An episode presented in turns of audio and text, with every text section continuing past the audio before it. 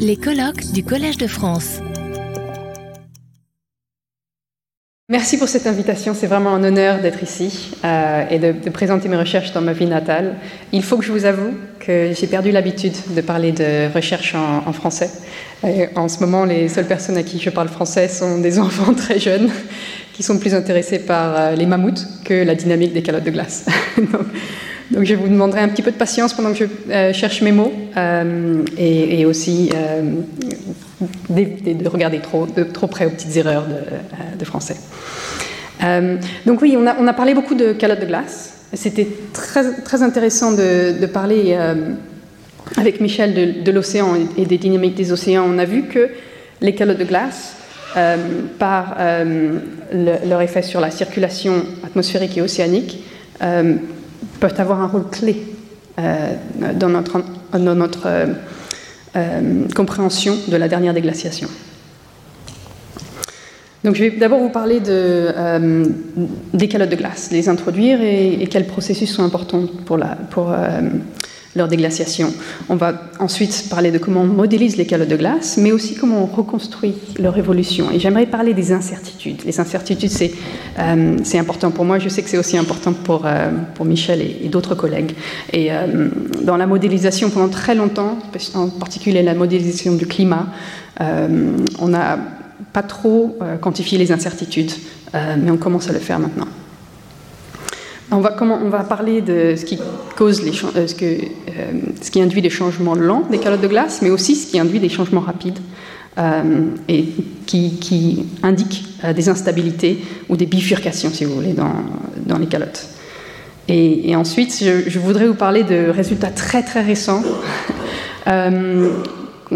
qui indiquent qu'on peut utiliser les, les informations qu'on a sur la dernière déglaciation et sur le dernier maximum glaciaire pour euh, mieux projeter euh, le futur. Donc les calottes de glace, ce sont des masses énormes de glace qui reposent sur Terre. Euh, il y en a deux en ce moment, Groenland et l'Antarctique. et pendant les périodes glaciaires, il y en avait beaucoup plus, je, vous montrerai ça. Ce qui est important pour comprendre les calottes de glace, il nous faut savoir que la neige s'accumule pendant des euh, milliers et milliers d'années euh, pour produire de la glace qui s'écoule de l'intérieur vers l'extérieur. Il y a des euh, couloirs de glace qui s'écoulent très rapidement. On appelle ça des ice streams. il y a des parties de la glace, de la calotte de glace, où on a de la fonte en surface. et il y a d'autres euh, parties des calottes qui peuvent euh, atteindre l'océan et flotter sur l'océan. On appelle ça les, ice shelves. Et à ce moment-là, euh, elles peuvent interagir avec l'océan. Et les calottes sont, sont, clés dans le système Terre et il y a énormément d'interactions avec l'atmosphère et avec l'océan. Ça, c'est un, diagramme très compliqué euh, mais juste pour vous montrer le nombre d'interactions et euh, la complexité du système. Je simplifie ici.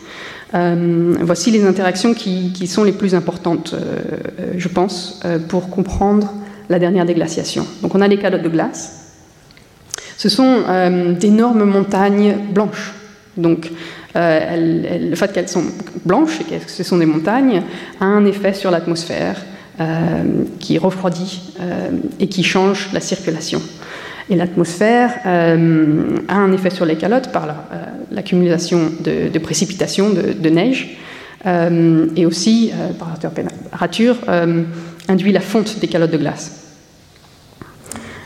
et, ça, c'est important de savoir que c'est en deux sens et que la meilleure manière de modéliser l'évolution des calottes, c'est euh, de modéliser les calottes et l'atmosphère et l'océan. il y a aussi des interactions avec euh, la terre ferme, euh, donc le niveau de la terre et le niveau de la mer changent aussi durant ces périodes. Les calottes aussi apportent de l'eau douce aux océans et on a vu que ça peut induire des changements océaniques et l'océan peut fondre ou contribuer au changement des parties des calottes qui flottent. Donc on, a maintenant énormément de, on a fait énormément de progrès dans la modélisation des calottes euh, durant les derniers dix ans. Euh, il y a des, modèles euh, de trois dimensions de différentes complexités. les modèles les plus complexes, on les appelle les full Stokes. ils ont tous les, bilans de, de force et de stress. mais cela sont, euh, demandent beaucoup, beaucoup euh, de, euh, de, temps pour utiliser ces modèles sur des ordinateurs très compliqués. Donc on a des approximations qu'on aime utiliser pour rendre les modèles plus rapides.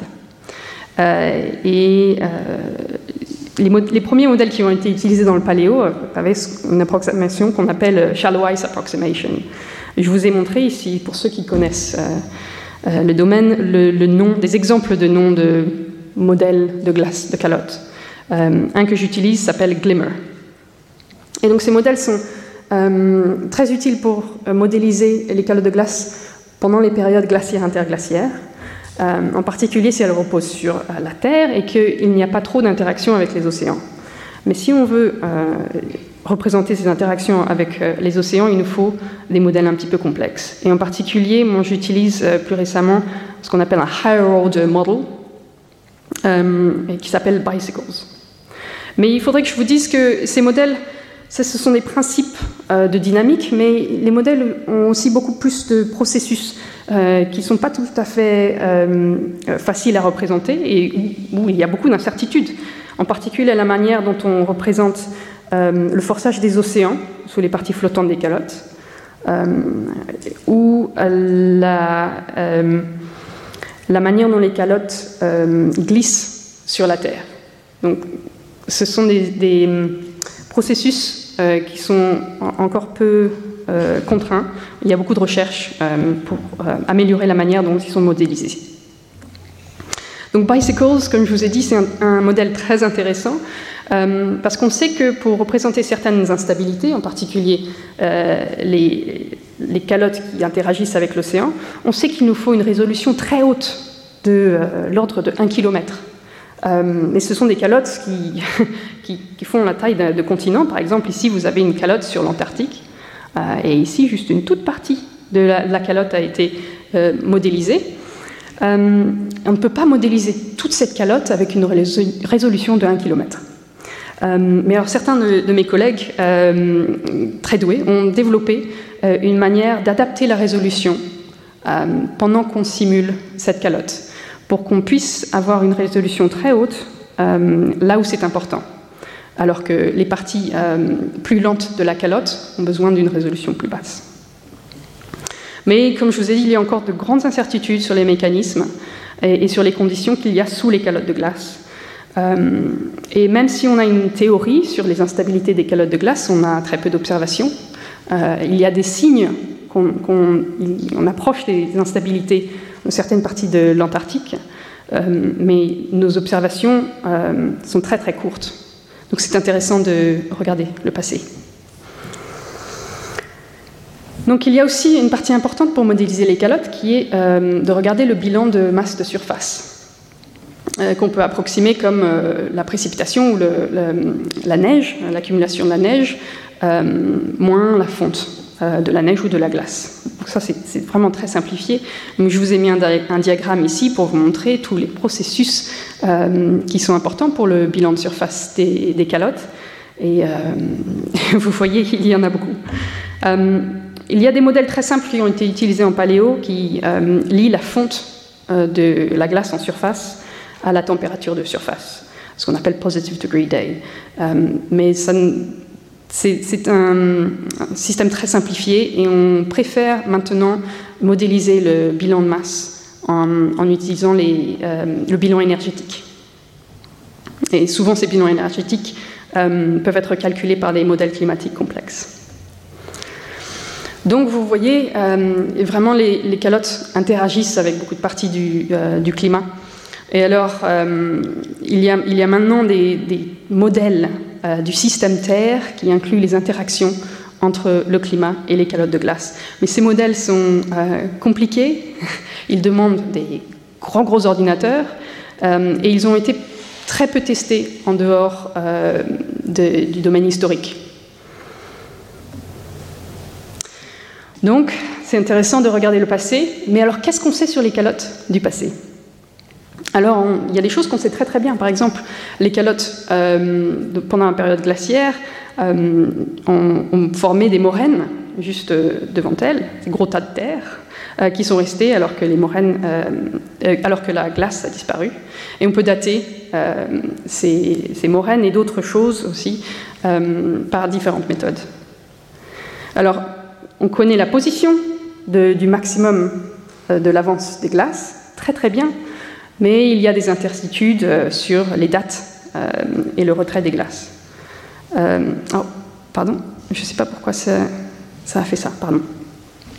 Mais vous voyez ici plusieurs diagrammes qui, vous illustrent les reconstructions qui ont été faites, qui nous montrent comment les calottes ont évolué durant la dernière déglaciation.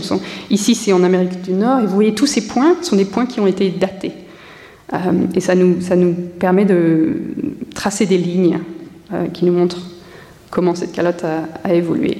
La calotte qui est euh, sûrement la, mieux décrite, c'est celle de, des îles britanniques, parce qu'il y a énormément de travail qui a été fait pour reconstruire son évolution, et c'est une partie très petite. Donc au niveau du niveau de la mer, elle, participe très peu au, bilan du niveau de la mer. Euh, mais elle est très bien décrite, donc elle peut être utile pour développer les modèles. Euh, et il y a une calotte aussi qui a couvert euh, l'Europe du Nord. Ici, vous voyez beaucoup, beaucoup de points pour reconstruire son évolution. On peut aussi savoir où étaient ces couloirs d'écoulement rapide des calottes de glace. Vous voyez ici une, une carte. je vais voir peut-être. Euh, vous voyez ici la, calotte de l'Antarctique et en bleu les couloirs euh, d'écoulement rapide de la calotte. Et à côté, vous avez la calotte de l'Amérique du Nord qui vous montre aussi où on pense que ces couloirs d'écoulement rapide étaient. Et on sait ça en regardant euh, ce qu'il y a au sol. Et on voit ici, ça s'appelle des megalineations, qui ressemblent beaucoup à ce qu'il y a maintenant sous la calotte de l'Antarctique. Euh, et comme je vous dis, ça peut être intéressant d'utiliser ces données pour développer les modèles. Et par exemple, on, a fait ça récemment. On a introduit euh, des développements dans le modèle Bicycles qui lui permettent de générer euh, ces ice streams, ces couloirs de, glace rapides. et on, a vu que ça nous fait des ice streams exactement là où on sait qu'il y avait des ice streams dans le passé. Donc c'est un exemple euh, d'utiliser le paléo pour améliorer les modèles qui sont utiles, pour le futur. Euh, maintenant, si on voudrait comprendre les changements de la dernière déglaciation, on veut savoir euh, des, contraintes sur le flux d'eau qui, vient des calottes vers l'océan, parce qu'on sait que c'est important. Ça devient plus difficile de reconstruire ça. On peut le reconstruire euh, par des données du niveau de la mer, par exemple, euh, barrière de corail. Il y en a plein d'autres manières de, reconstruire les changements du niveau de la mer et des manières de dater euh, ces, changements. mais pour cela peut nous donner une, idée du volume global de calottes de glace ou, de glace sur Terre. Mais pour savoir les, épaisseurs des, calottes, ou alors le volume des calottes individuelles, combien de, volume d'eau y avait-il euh, en Amérique du Nord ou en Europe, ça devient plus compliqué. Il faut qu'on comprenne euh, le rebond euh, de, de, la croûte terrestre, par exemple. et il y a beaucoup plus d'incertitudes là-dessus. je pense qu'il nous faut plus de travail pour comprendre et quantifier ces incertitudes. Alors, euh, je voudrais parler maintenant d'iceberg, parce qu'on a beaucoup parlé de ça ce matin, euh, et ça, revient sans cesse, c'est Heinrich Events. On a des indications que ces petits cailloux ont été euh, déposés au milieu de l'océan par des icebergs. Ça, c'est très clair, mais il y a beaucoup de questions à résoudre sur comment interpréter ces IRD. Est-ce que ça signifie une avance ou un retrait de la glace? On, peut, on, peut, savoir d'où viennent ces icebergs, mais pas dans quelles conditions les icebergs ont été créés. Est-ce que ça signifie une instabilité de la calotte de glace ou peut-être un forçage climatique qui, qui, a produit un retrait de la calotte? Il y a aussi un rôle important du changement océanique. Euh, si les, icebergs ont été là au milieu de l'océan, c'est que les conditions océaniques ont pu leur permettre d'atteindre cette position. Donc, quels changements euh, océaniques peuvent euh, changer la, quantité ou la présence de IRD donc c'est vraiment difficile d'interpréter ça. Mais il y a aussi beaucoup d'autres données qui nous permettent euh, de comprendre l'évolution passée des calottes, par exemple les traceurs géochimiques de la fonte de glace. Et aussi, il y a euh, beaucoup de questions comment utiliser ces données. J'espère que dans le futur, on pourra mieux lier ces données avec les modèles euh, de calottes. Donc, où étaient les calottes? Voici un, diagramme qui nous montre juste au, maximum glaciaire, il y avait la calotte Laurentide, qui était connectée à la calotte de la Cordillère. Le Groenland était plus euh, étendu que maintenant, et il y avait aussi une grosse calotte sur l'Europe du Nord.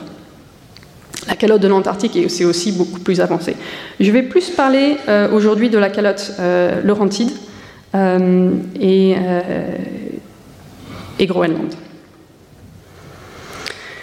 Et alors, comment a changé le niveau de la mer durant la dernière glaciation? On a vu quelques diagrammes, et, et, en voici un autre. Et ce qui est important de voir ici, il y a plein de données euh, et plein d'incertitudes sur ces données aussi. Mais on voit qu'il y a euh, une hausse progressive du niveau de la mer, euh, mais il y a aussi des accélérations du niveau de la mer. En particulier, il y a un événement qui s'appelle Mad One, et on reviendra sur cet événement qui est assez intéressant. Donc, qu'est-ce qui a causé, qu'est-ce qui, qui, a produit les changements lents des calottes de glace? On peut poser cette question en utilisant des modèles. Et voici du travail que, j'ai fait il y a longtemps maintenant. On avait euh, le modèle HATSIM3, qui est un modèle dynamique de, climat. Euh, et on a utilisé des simulations euh, pour forcer un modèle de calotte de glace. Donc vous voyez ici, il n'y a pas d'interaction entre les deux. Il y a aussi une manière simple qu'on a utilisée de représenter le bilan de masse, donc quelques bémols sur ce travail mais cela nous a permis de décomposer les effets euh, des changements euh, de, gaz carbonique et des changements d'orbite, euh, et de comprendre quel a été leur rôle sur la déglaciation de l'Amérique du Nord. Alors voici le résultat. Pour l'Amérique du Nord, la calotte de l'Amérique du Nord, on peut dire que l'orbite a, causé la moitié de la déglaciation. 30% a, été dû au gaz carbonique et autres gaz à effet de serre. Et l'interaction des deux a permis une fonte encore plus importante.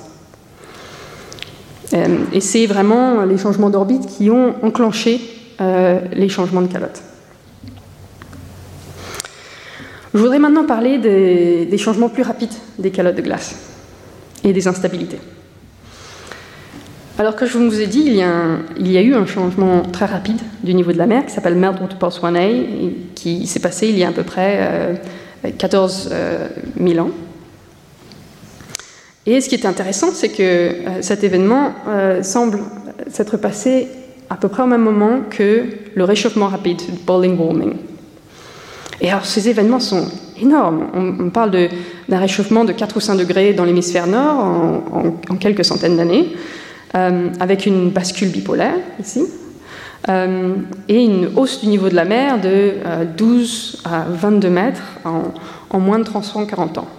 Donc c'est vraiment beaucoup plus rapide en, tant que hausse du niveau de la mer de que ce qu'on prévoit dans les prochaines centaines d'années. Alors pour savoir comment ces deux événements sont liés les uns aux autres, on peut encore une fois, se tourner vers les modèles. Et ici, euh, c'est une recherche qu'on a fait en utilisant deux simulations de la dernière déglaciation.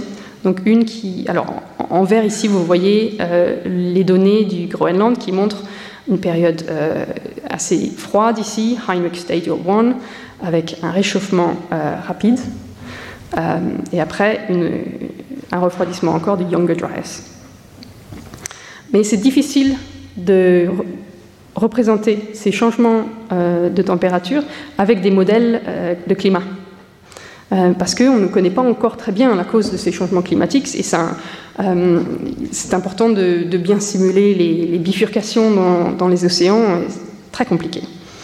Euh, donc une des simulations qu'on a utilisées, euh, qui est avec le modèle FAMOUS, ne représente que les changements lents du climat.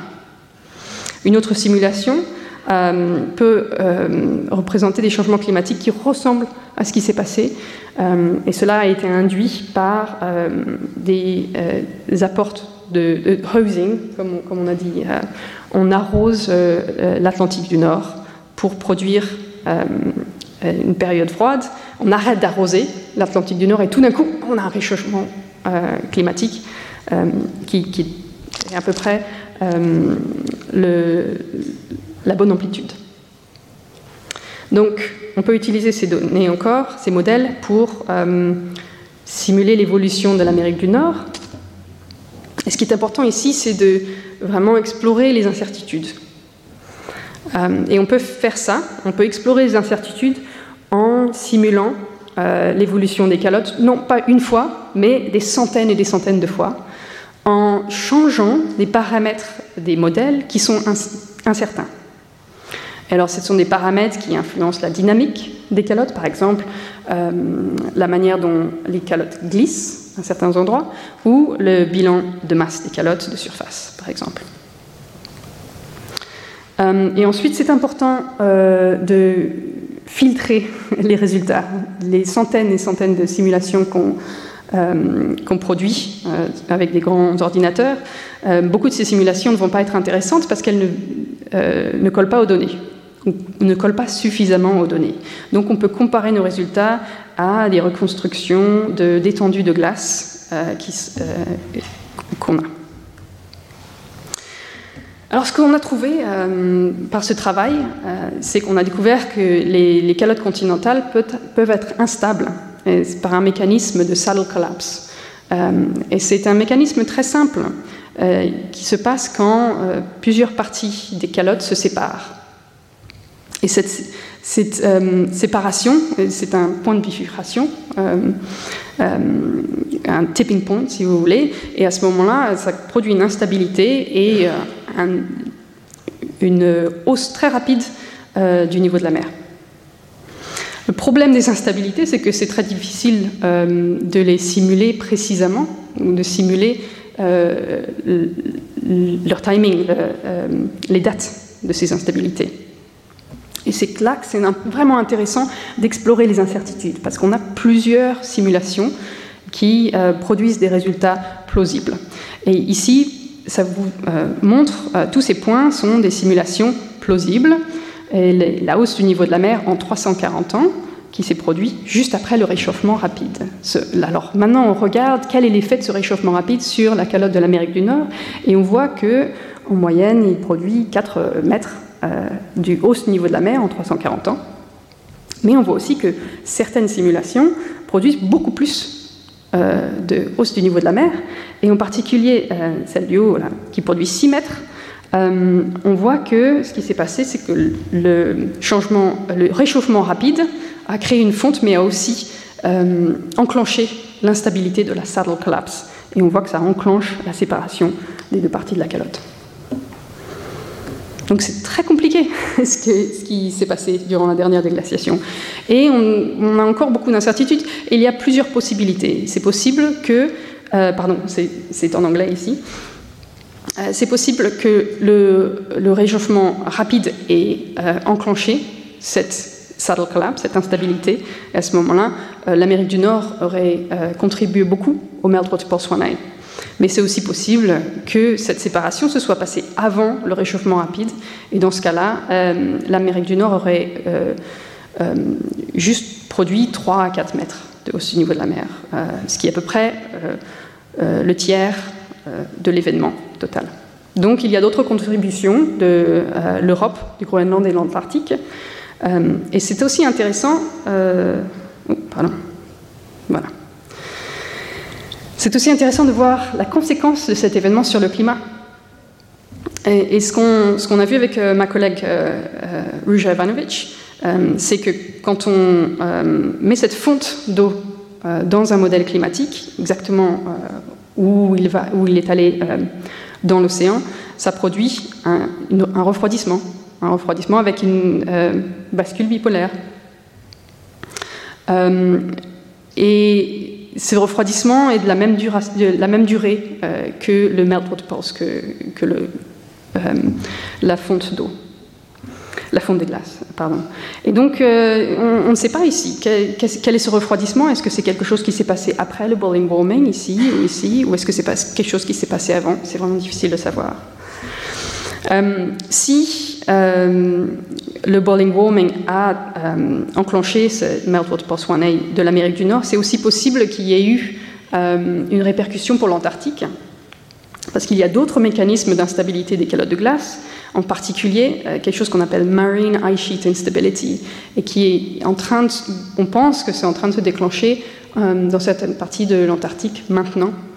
Et on sait très bien, de manière numérique, qu'il y a cette instabilité dans les parties flottante des calottes de glace ici. Si on déclenche un, retrait euh, de, ces calottes ici, quand la calotte est, euh, sur, un, euh, sur un lit qui, qui, fait comme ça, une petite pousse de la calotte produit un grand changement. C'est vraiment encore une instabilité. Et donc ce changement ici euh, peut être produit par euh, un réchauffement de l'océan ou un changement euh, de circulation océanique près de la calotte, ou aussi par une hausse soudaine du niveau de la mer. Donc c'est possible que l'Amérique du Nord ait eu cette instabilité, que ça a haussé le niveau de la mer en Antarctique et que ça a enclenché une perte de glace en Antarctique. Donc vous voyez que ça devient très compliqué ici, ce qui peut peut-être s'est passé pendant les dernières déglaciations. Un événement euh, plus simple, c'est l'événement euh, qu'on appelle 8.2 Killer Event. Ça s'est passé il y a 8200 ans. Euh, et c'est un refroidissement qui se voit très bien dans les carottes du Groenland. Ici, vous voyez ces calottes de glace. Ici, l'isotope des calottes de glace nous montre la température. il y a un refroidissement qui a duré à peu près 160 ans euh, et on fait à peu près 3 degrés de refroidissement au Groenland. Mais ce n'est pas que au Groenland que ça, s'est refroidi temporairement, mais euh, dans une grande partie de euh, l'hémisphère nord. Et peut-être qu'on a aussi des signes de réchauffement dans l'hémisphère sud, donc une, bascule bipolaire. Pendant très très longtemps, on a pensé que cet événement a été causé par une, un outburst, sais pas comment euh, du, lac euh, qui était euh, derrière la calotte de glace de l'Amérique du Nord. Donc ce, gros, ce lac, tout d'un coup, se serait vidé vers, vers l'océan et aurait produit ce ralentissement de la circulation thermohaline et un, refroidissement. Mais les modèles ne peuvent pas reproduire cet événement. Ce qu'on voit, c'est que quand on met ce, flux d'eau très rapide, qui a duré peut-être quelques années ou plus, euh, les modèles euh, réagissent très vite et puis reviennent au normal. Donc on ne peut pas expliquer cette durée de refroidissement de 160 ans. Par contre, ce qu'on sait, c'est qu'il y a eu euh, la séparation de plusieurs calottes de glace autour de Hudson Bay, ici, donc vers la fin de la déglaciation de l'Amérique du Nord, qui a produit cette instabilité, Hudson Bay Ice Saddle Collapse qu'on appelle avec une accélération du flux d'eau vers les océans. Et on a testé euh, l'effet euh, de cette accélération du flux d'eau euh, sur le climat. Alors vous voyez, c'est un, diagramme très compliqué. Ici, je vais, essayer de l'expliquer. on a testé plusieurs flux d'eau. Ici, vous voyez ces triangles ici, c'est un flux d'eau de 4 mètres qu'on a mis en 100 ans ou un autre en 200 ans. Et alors quand on a mis ce flux d'eau euh, ce pic d'eau euh, de 4 mètres en 100 ans dans l'océan euh, du Labrador. ça a créé un, un changement de l'amok et un changement de température au Groenland qui reproduit très bien les données qu'on voit des calottes de glace. Donc vous voyez ça juste au-dessus. les données de Groenland sont en bleu clair et en rouge, c'est notre simulation et qui produit ce, refroidissement de 3 euh, degrés en 160 ans. Alors que quand on met juste euh, l'effet du lac, on a vraiment un refroidissement qui se voit presque pas ici. Et c'est comme ça que le refroidissement euh, est au niveau géographique. Donc c'est plus autour de l'Atlantique du Nord, mais vous voyez que euh, on a une bonne correspondance entre les modèles et les données ici. Par contre, on a, fait un peu plus de travail pour raffiner la modélisation des calottes de glace durant cet événement, la modélisation de l'Amérique du Nord, avec le modèle Bicycles. Et cette fois-ci encore en, essayant d'explorer les incertitudes, donc de simuler beaucoup et beaucoup euh, de possibilités en, variant euh, la précipitation, les paramètres euh, de fonte, les paramètres dynamiques et les conditions initiales.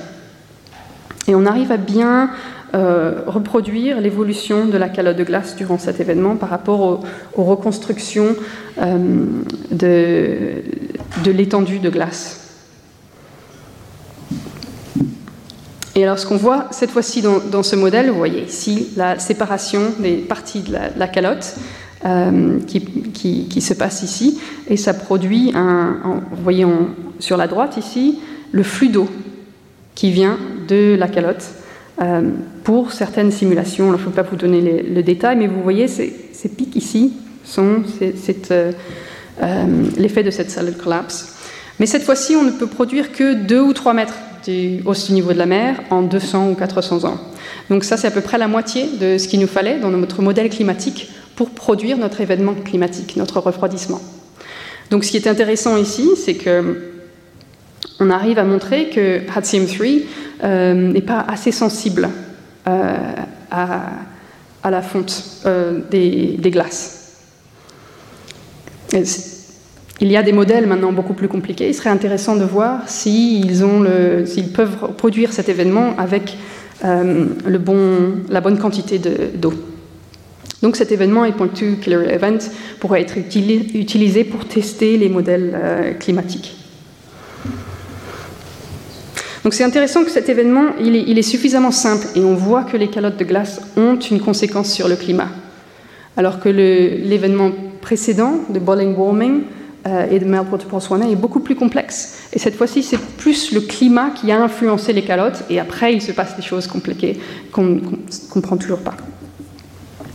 Euh, mais toutes ces données, on a, parlé beaucoup du passé, et c'est intéressant de, comprendre ce qui s'est passé dans le passé. Mais ce qui serait encore mieux, c'est d'utiliser ce qu'on sait pour améliorer nos projections du futur. C'est difficile à faire, euh, mais c'est quelque chose qu'on essaye de commencer à faire dans, mon groupe. Alors pour projeter euh, les changements des calottes, on peut utiliser des modèles de climat couplés calottes de glace, les comparer aux observations, comme je vous ai montré euh, précédemment, pour essayer d'avoir une distribution de probabilité du changement du niveau de la mer. On peut faire ça pour le futur, on fait ça beaucoup pour le futur.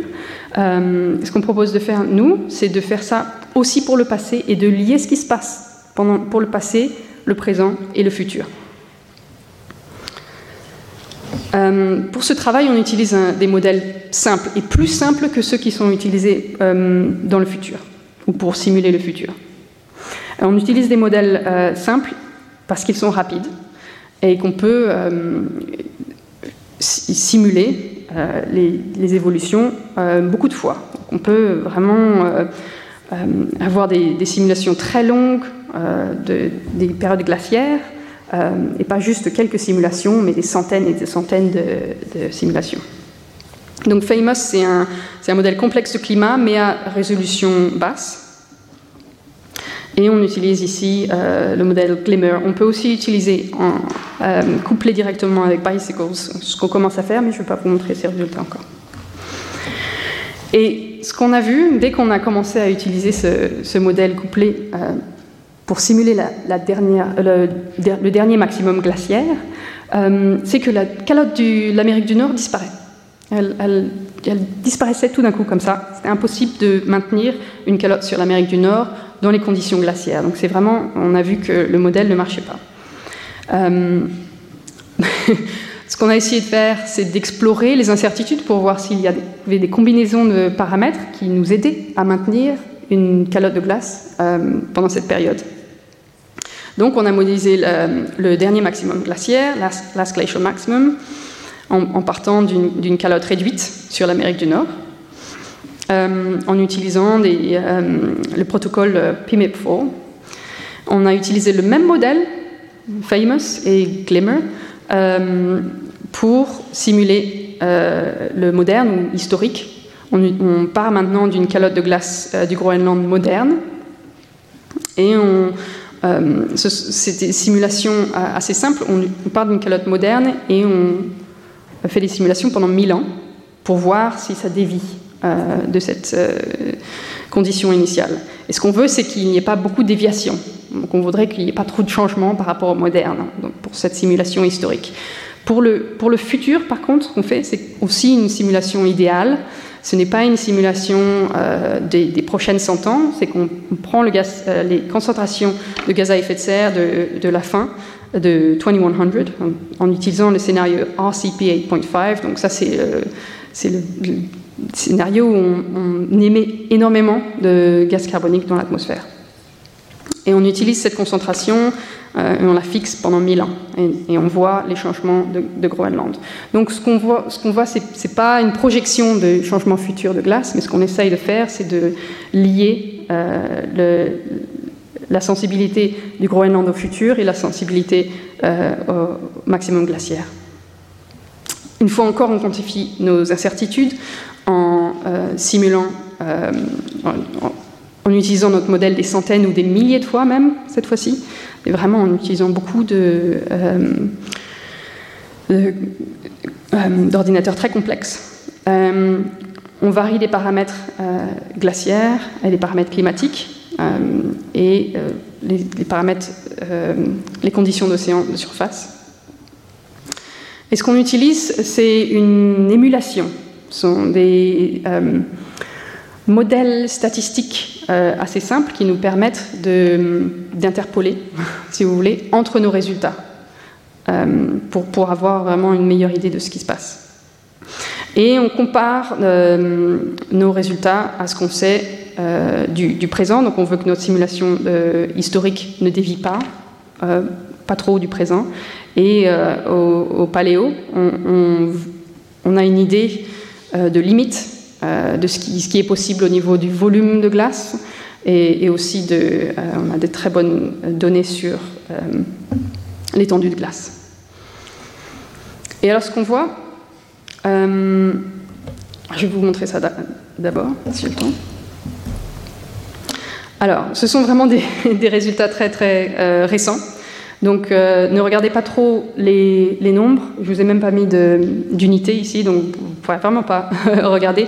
Euh, ce que je voudrais ici, c'est d'illustrer ce qu'on peut faire et ce qui, peut se passer quand on utilise des données du passé pour contraindre le futur.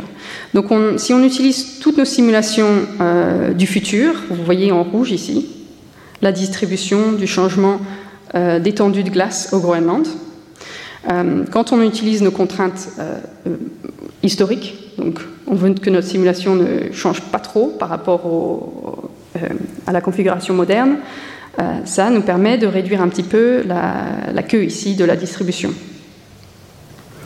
mais ce qu'on voit, c'est que quand on utilise nos contraintes du maximum glaciaire, avec nos contraintes du moderne, ici, on a vraiment une distribution euh, beaucoup plus étroite.